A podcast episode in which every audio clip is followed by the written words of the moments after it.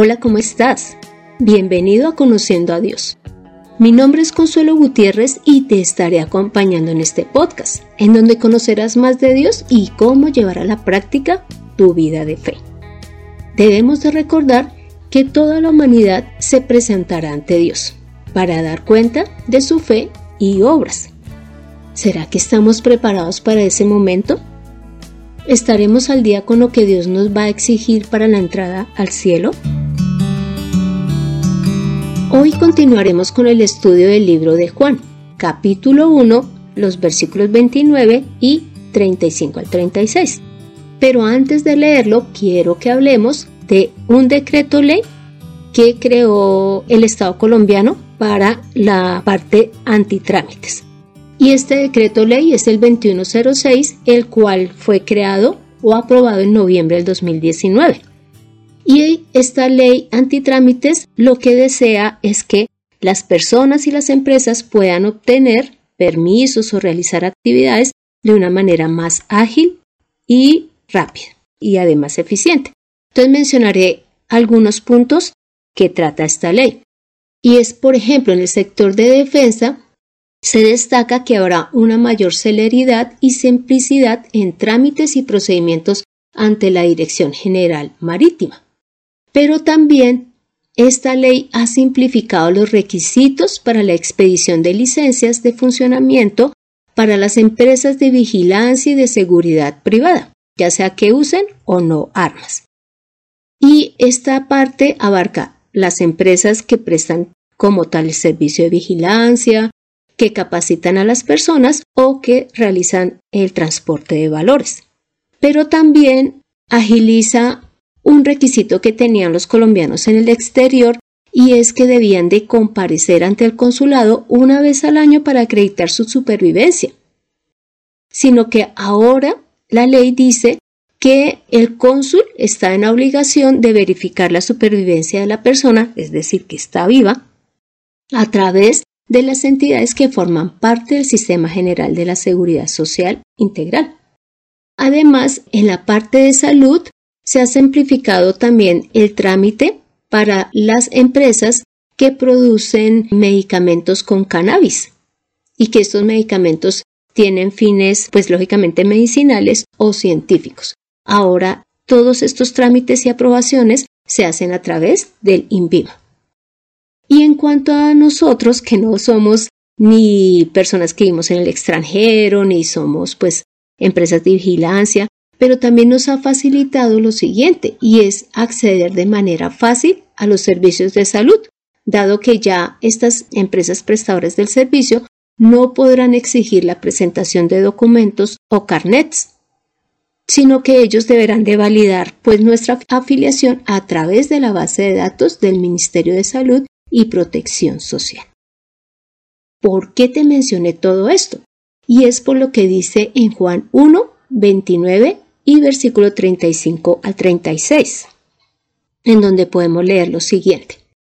Al día siguiente, Juan vio a Jesús que venía hacia él y dijo, He aquí el Cordero de Dios que quita el pecado del mundo.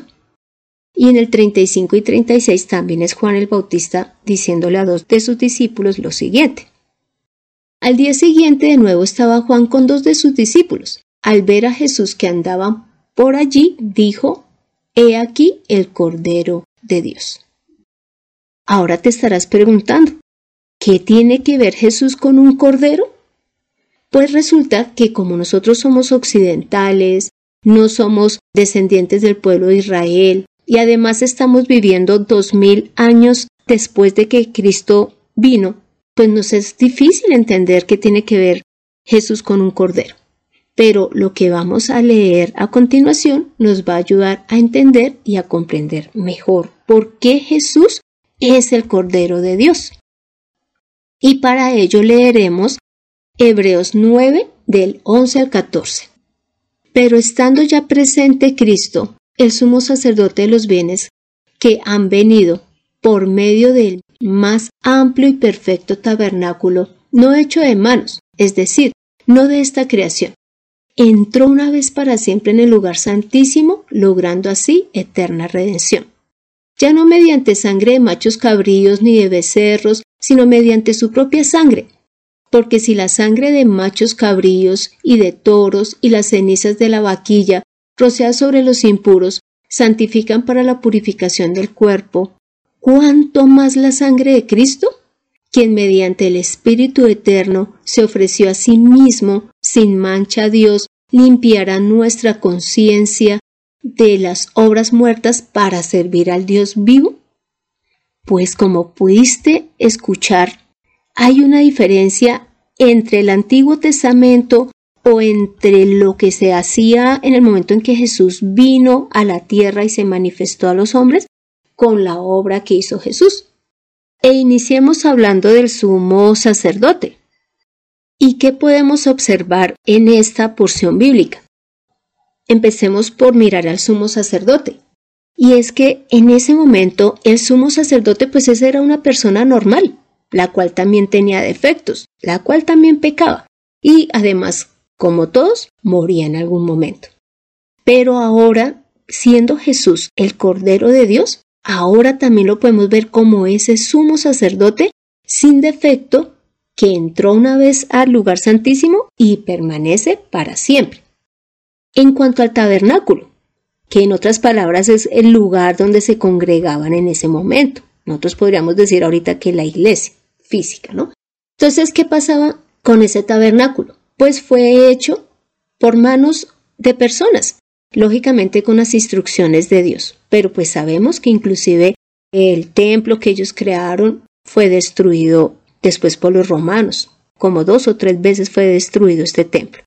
En cambio, el templo que ahora Jesús nos ofrece es más amplio, es perfecto, no es hecho por manos humanas, porque no es terrenal, y se refiere al templo que está en el cielo.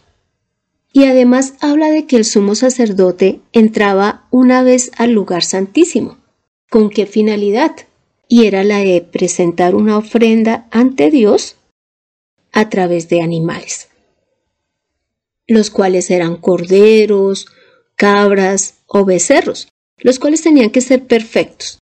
Y esta sangre era la que usaba el sumo sacerdote, pues por el perdón de pecado de sí mismo y de todo el pueblo. Pero ahora vemos que Jesús entró también a ese lugar santísimo, pero con su propia sangre. Entonces, ahora también podemos ver que Jesús como cordero presenta su sangre ante Dios, así como el sumo sacerdote presentara la sangre de los animales.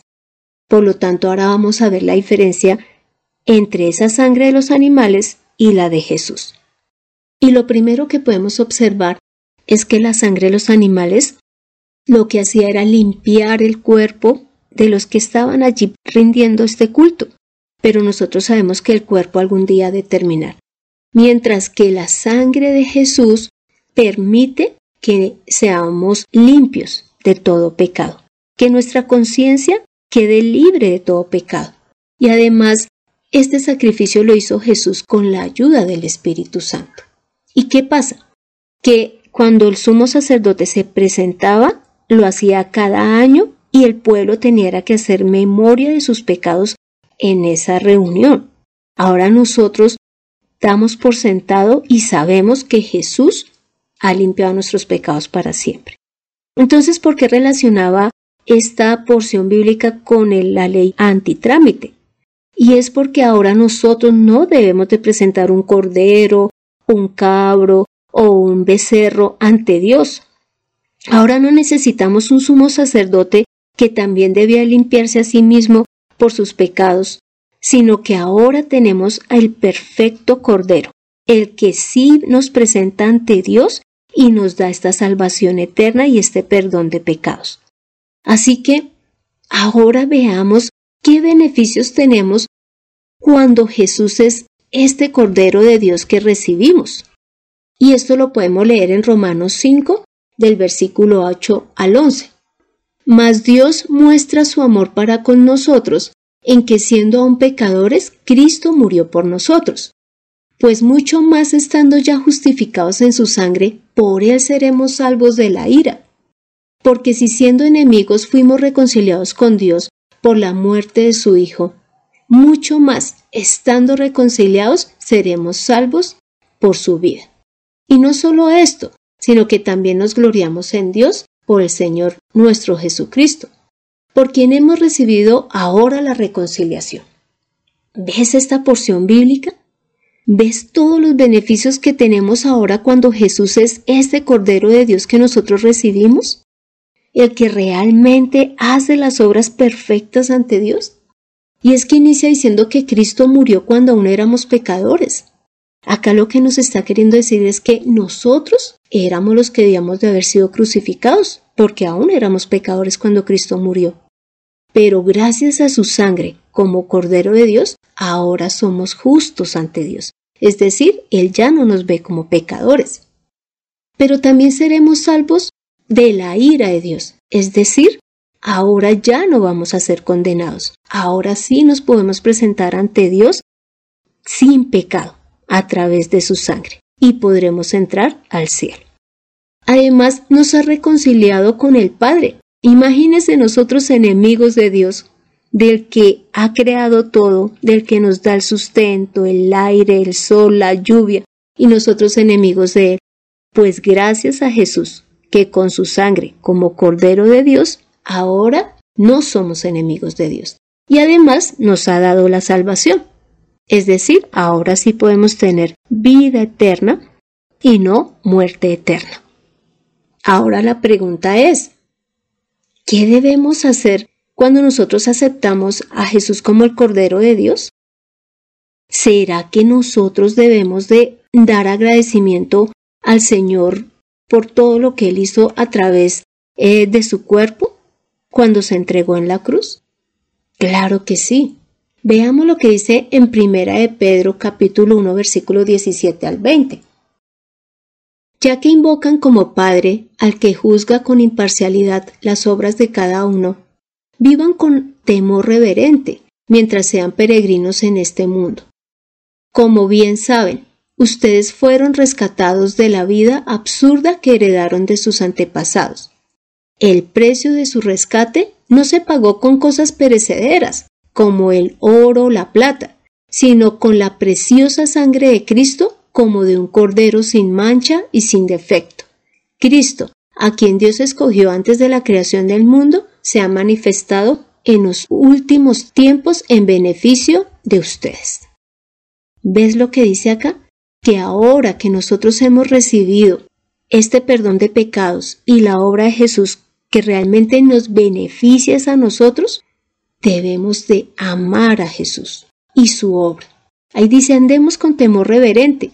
Ese temor reverente es no de miedo, sino con un amor genuino, un amor verdadero hacia Jesús. Un agradecimiento que lo demostremos a través de nuestra relación con Él, de las obras que hacemos. Así que valoremos su sangre.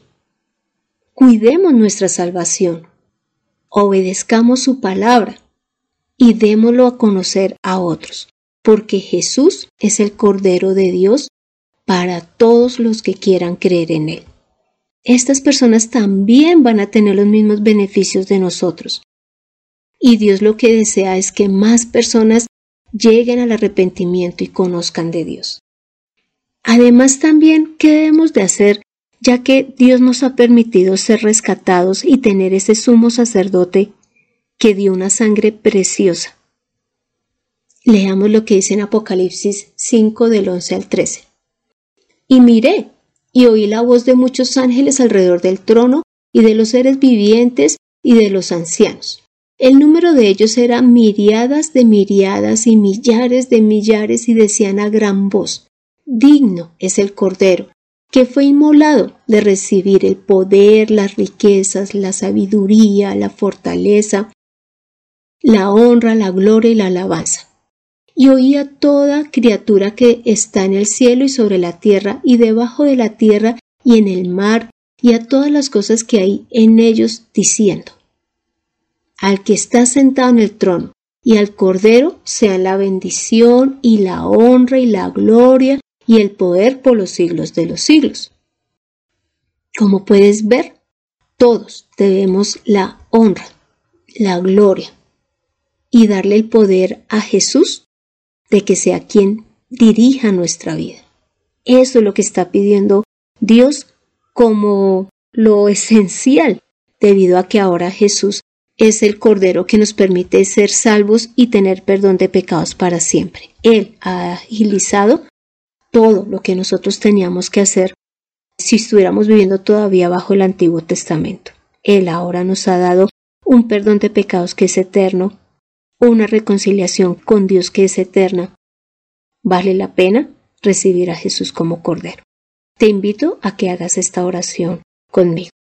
Padre Santo, gracias Señor por darnos tu Cordero, el cual sí es perfecto y sin mancha, el cual es eterno, el cual tiene una sangre santa, pura, y que vale más que todo el oro y toda la plata. Y con ella, Santísimo Señor, tú has logrado el perdón de pecados, has logrado limpiar nuestras conciencias de obras muertas, para que ahora te sirvamos. Santo Señor, deseamos servirte, deseamos darte a conocer, amarte, honrarte, permitir que tú dirijas nuestra vida, porque tú eres digno, porque tú eres verdadero y tú nos has demostrado tu amor a través de Jesús. Santo Señor, ayúdanos a tener siempre presente que ahora tenemos al Cordero perfecto, dado por ti. Hemos orado en el nombre de Cristo Jesús. Amén. Tomemos la mejor decisión. Recibamos a Jesús como el Cordero de Dios que realmente hace una obra eterna y nos da el perdón de pecados para siempre. Encuentra que la verdad es más clara y sencilla de lo que te imaginas. En Conociendo a Dios.